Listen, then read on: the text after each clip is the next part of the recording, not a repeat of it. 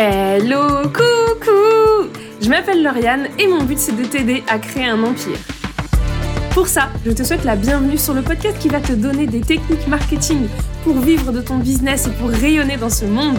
Je te souhaite la bienvenue sur le podcast qui va te permettre de découvrir des femmes géniales, des queens qui ont assumé leur puissance et qui ainsi impactent le monde et changent le monde à leur façon. Prends ta couronne et bienvenue sur Get Your Crown.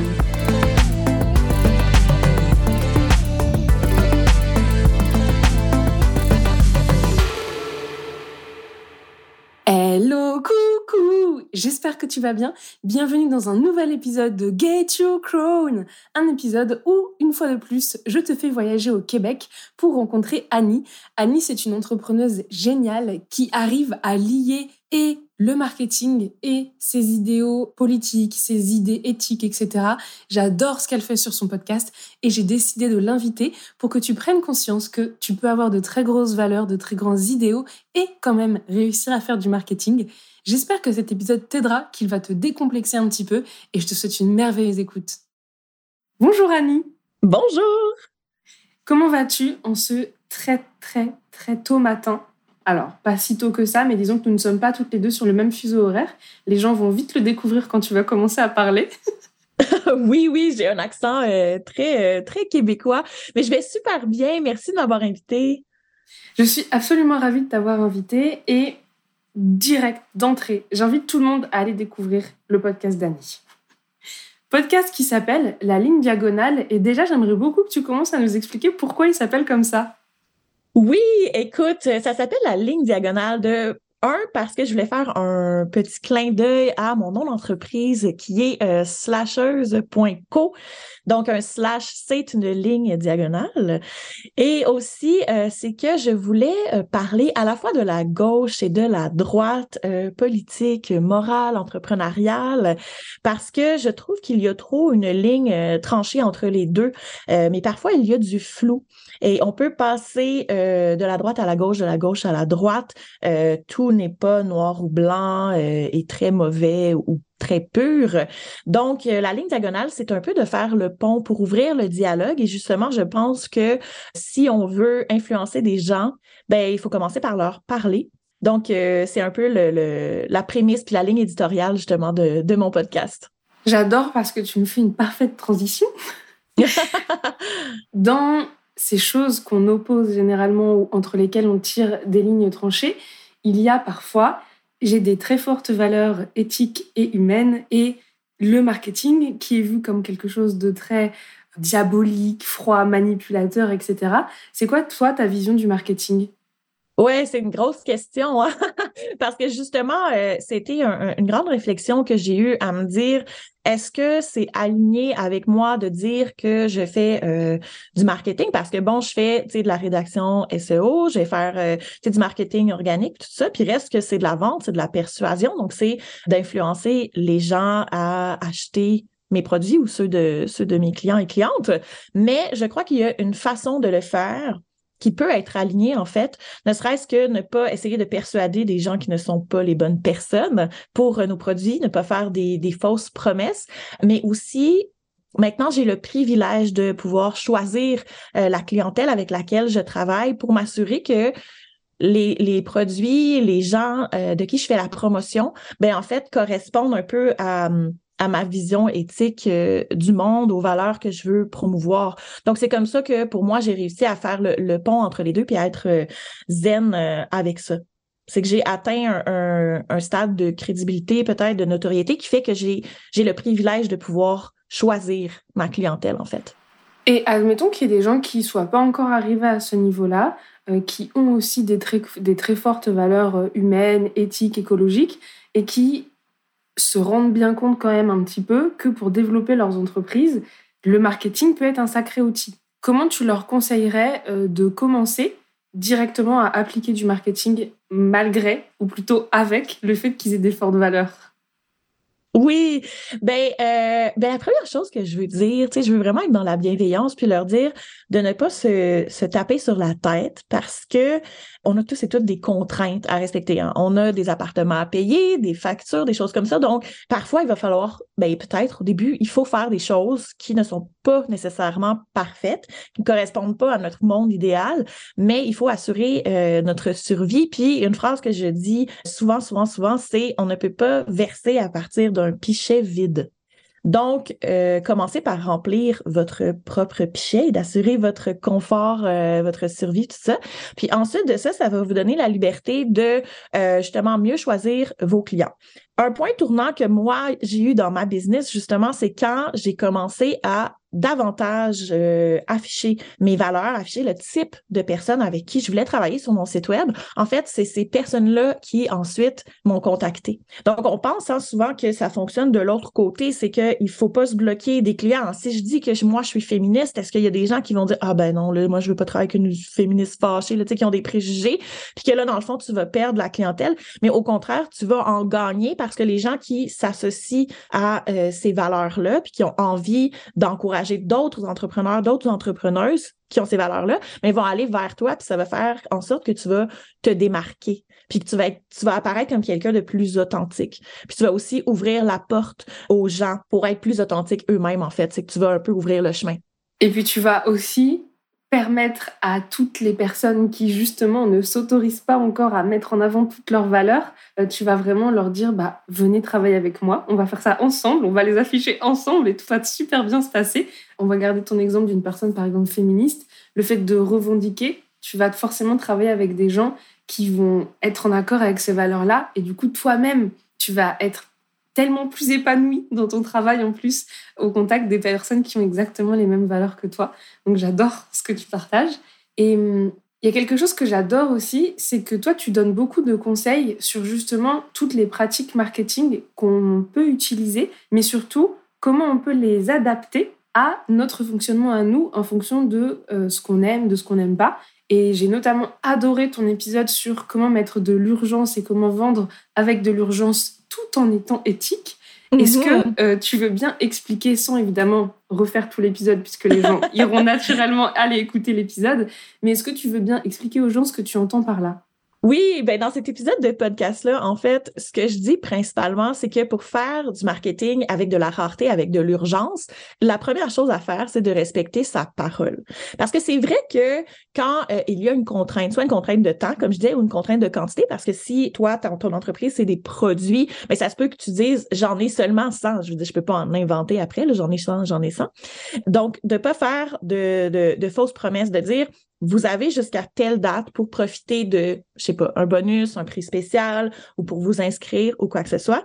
Mais de pas arriver après ça à la date limite puis faire ah, ben finalement, je vous donne deux, trois jours de plus. Ah, ben finalement, j'avais dit que pour, euh, je sais pas, mon mastermind, il y avait cinq places, mais finalement, j'ouvre deux places supplémentaires. Parce que c'est irrespectueux pour les gens qui ont pris la peine de respecter le deadline. Puis après ça, ben, ça vient un peu abîmer ta crédibilité parce que ce serait facile, puis il y aurait raison de croire ça, ce serait facile pour les gens de se dire, ben, pourquoi est-ce que la prochaine fois qu'elle me dit ah le prix spécial est jusqu'à telle date, euh, pourquoi est-ce que je la croirais? Parce que la dernière fois dans le fond, cette personne-là elle a juste changé puis c'était pas c'était pas vrai. Tu sais moi peut-être que les, les, gens vont dire ah ben là je, je, suis limitée dans mon budget mais là j'ai pas le choix je vais faire ce choix là parce que là il y a urgence fait si finalement il n'y avait pas urgence, ben as comme tu leur as enlevé leur autonomie, tu sais, un peu, tu leur as enlevé leur liberté de faire une décision éclairée. Puis la seconde chose, euh, c'est que quand c'est possible, parce que je comprends que c'est pas nécessairement toujours possible, mais de donner au moins sept jours. Ça, c'est quelque chose que je vais faire à l'avenir que j'ai pas fait dans mes derniers lancements. Il y en avait un que c'était trois jours, l'autre était cinq jours. Puis j'expliquais dans l'épisode que c'est parce que je suis anxieuse comme personne. Puis c'est juste que pour moi, tenir cinq jours de lancement, tu sais, je me donne beaucoup, je m'investis beaucoup dans mes lancements. Puis déjà, je suis morte après cinq jours. Donc, sept jours, je suis là, ouh là là là. Mais je vais euh, tenter à l'avenir parce qu'il y a plusieurs personnes qui m'ont dit, ah, moi, j'ai la règle des sept jours. C'est-à-dire que quand il y a quelque chose qui coûte plus que, je sais pas, 100 dollars ou 100 euros, peu importe, j'y réfléchis pendant sept jours afin de m'assurer que ma décision, c'est pas une décision impulsive, que c'est un produit, un service dont j'ai vraiment besoin, puis que j'ai vraiment cet espace-là dans mon budget. Donc, c'est ça pas faire de fausses promesses, puis donner un temps qui est euh, raisonnable, si possible. Parce que bon, quand je dis c'est pas possible, c'est que si, par exemple, bon, vous fonctionnez par cohorte, ben, tu sais, disons, la, première, on commence le, 8 janvier, ben, je comprends que la personne peut pas s'inscrire jusqu'à l'infini, jusqu'au 12 janvier, ça, ça, c'est une bonne raison de dire il y a vraiment une, date limite. Puis, comme je disais, ben, si c'est un produit puis que tu en as une quantité limitée, ben, ça, c'est une autre bonne raison aussi de dire, je peux pas, je peux pas en inventer.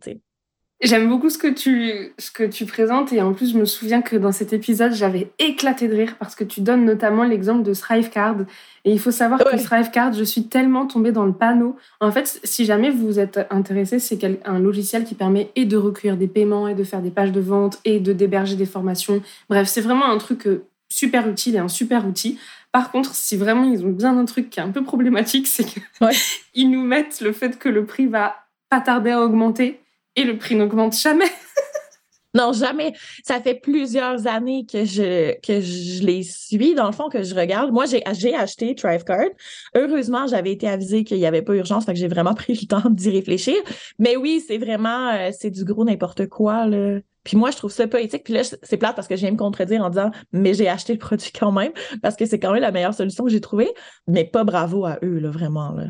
Non, et puis là où je suis carrément d'accord avec toi, c'est que moi j'ai acheté le produit. Moi j'ai acheté le produit sans que personne me mette au courant. Donc moi j'ai acheté le produit vraiment en pensant que ça allait, euh, le prix allait monter. Et alors, euh, ne me faites pas dire ce que j'ai pas dit. Je suis très contente d'avoir acheté Thrivecard. Ça m'aide tous les jours.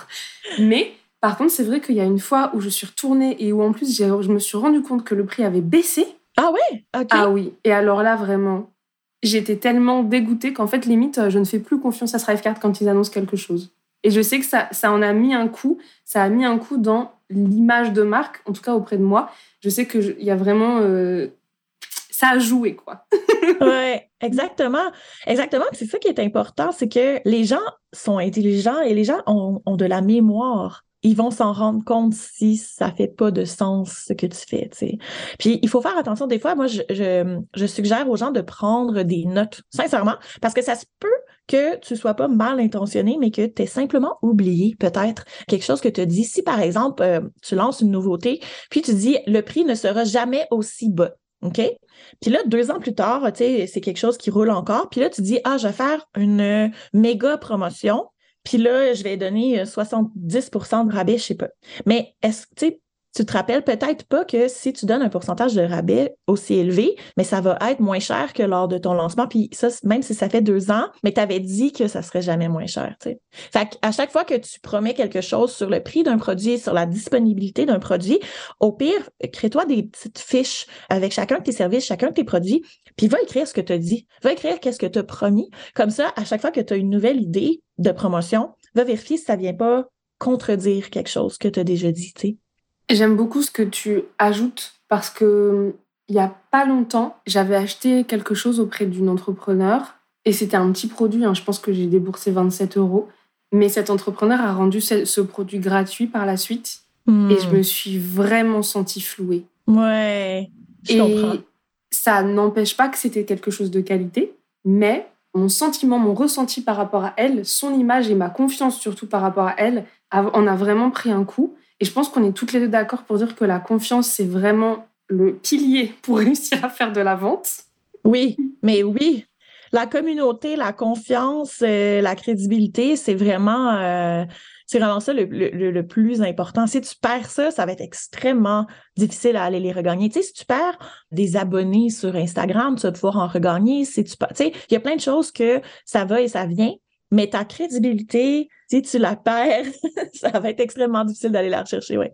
Et du coup, je trouve ça vraiment euh, en lien avec ce qu'on disait parce que quand on vous donne des techniques marketing, je vous invite à vous demander si ça vous convient et si vous êtes OK avec ça.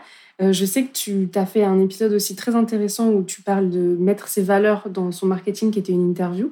Appropriez-vous les règles du marketing pour pouvoir jouer avec?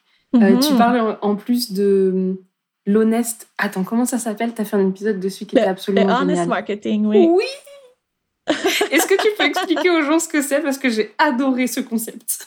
Oui, le honest marketing, en fait, si je le résume, c'est de miser un peu sur ses défauts, les défauts de son offre, les défauts de son produit, puis de les mettre de l'avant de façon extrêmement honnête. Puis ce que ça fait, c'est que ça fait une petite euh, pirouette euh, mentale. C'est que euh, une fois que tu as dit quelque chose qui était un peu négatif par rapport à ton offre, c'est comme si les gens se disent ça se peut pas que ce, que cette personne-là va dire ensuite, ce soit pas vrai. C'est comme si ça vient appuyer que tu es authentique, que tu es honnête, parce que ben sinon, tu n'aurais jamais osé dire euh, quelque chose. Puis, le, meilleur exemple, c'est le sirop Buckley's. Est-ce que vous l'avez euh, en Europe, ce sirop-là?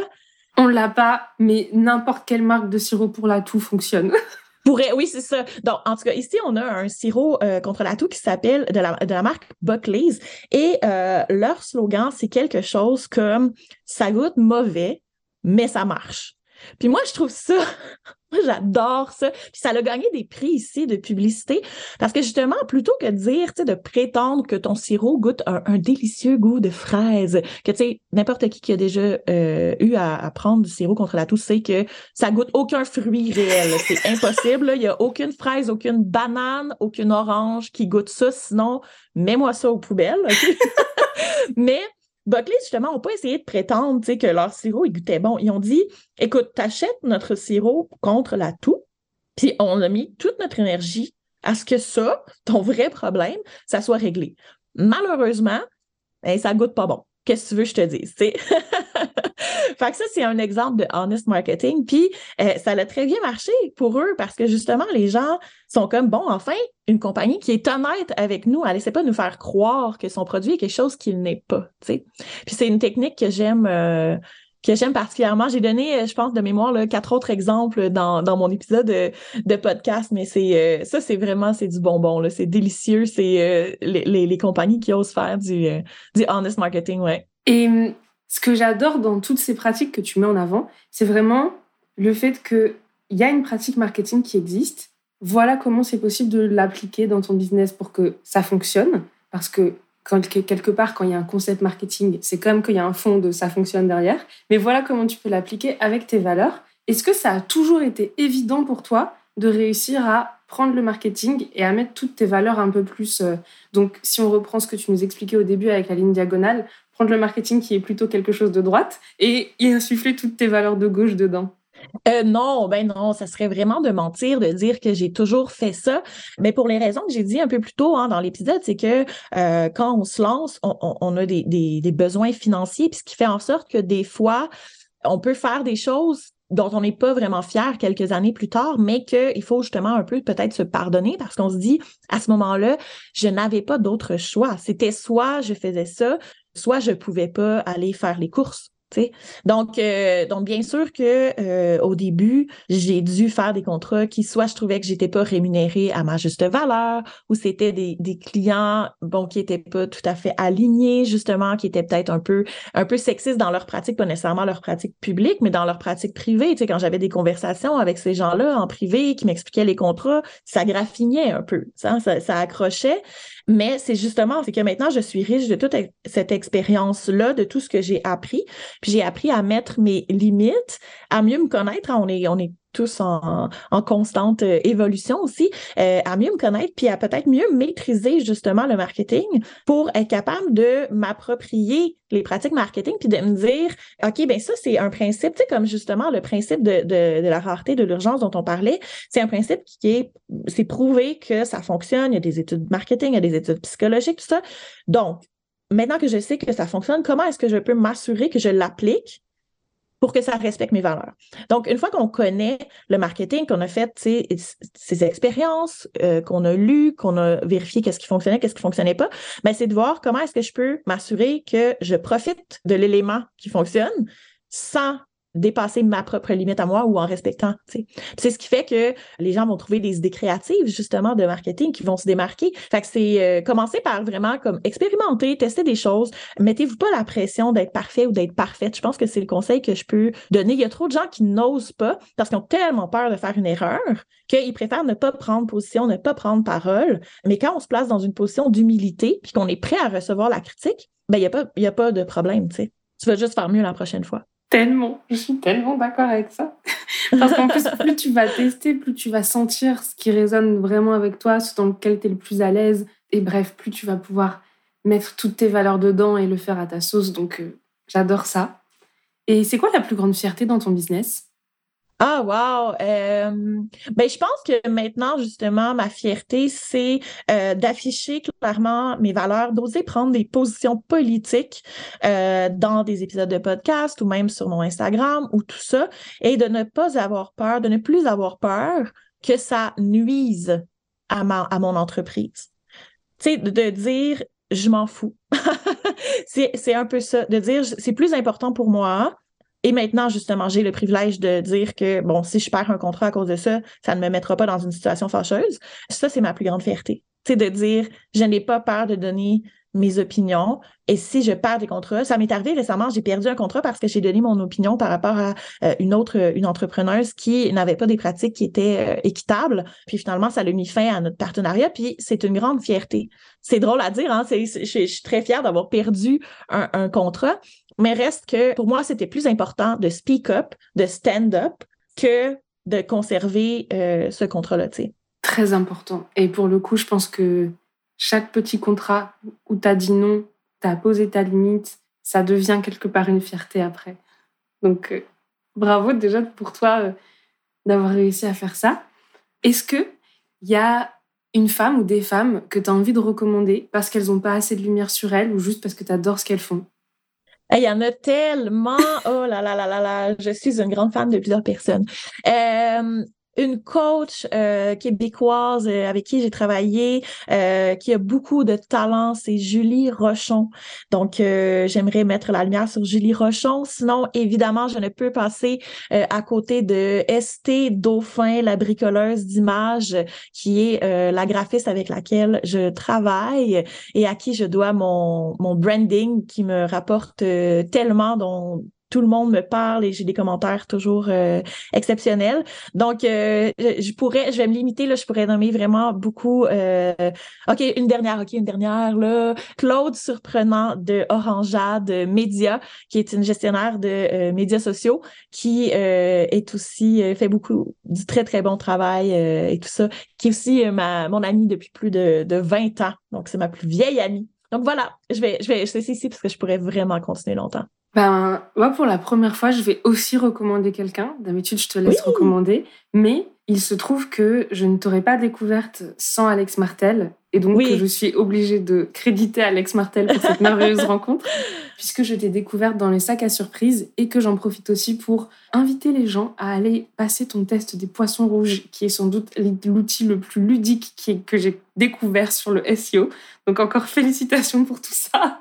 Merci, oui. Euh, donc, Poisson Rouge, c'est un, outil, c'est un mini-jeu euh, d'auto-évaluation euh, de son SEO, donc du référencement naturel. Et c'est ça, je l'ai offert gratuitement pendant le Festival Web de la création de contenu d'Alex Martel. Maintenant, c'est un produit payant pas cher à 14 dollars canadiens. Donc, vous, ça doit être genre 10 sous.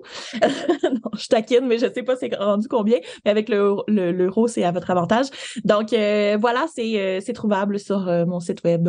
Merci beaucoup.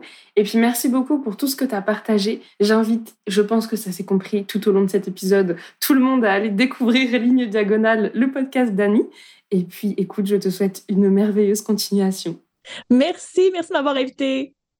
Merci beaucoup d'avoir écouté cet épisode. J'espère que ça t'a plu. J'espère que ça t'a donné des pistes sur comment tester les principes marketing pour réussir le plus possible à les adapter à tes valeurs, à les adapter à tes manières de fonctionner, à les adapter à ce que tu as envie de renvoyer et à l'image que tu as envie de renvoyer. J'espère surtout que ça t'a donné envie de te mettre au marketing, que ça l'a un petit peu dédiabolisé pour que tu t'y mettes, pour que tu t'éclates surtout dedans, parce que je trouve que ça c'est hyper important, pour que tu maîtrises les règles marketing et pour que tu puisses jouer ensuite. Si cet épisode t'a plu, je t'invite grandement à lui laisser la note maximale sur la plateforme d'écoute que tu utilises. Si tu peux lui laisser un commentaire, c'est encore mieux. Je t'invite aussi, et tu pourras le faire directement dans la description, à aller suivre Annie, parce que vraiment son contenu est une pépite. Je te souhaite une merveilleuse journée ou une très belle soirée selon quand tu écoutes cet épisode. Bisous, à la semaine prochaine.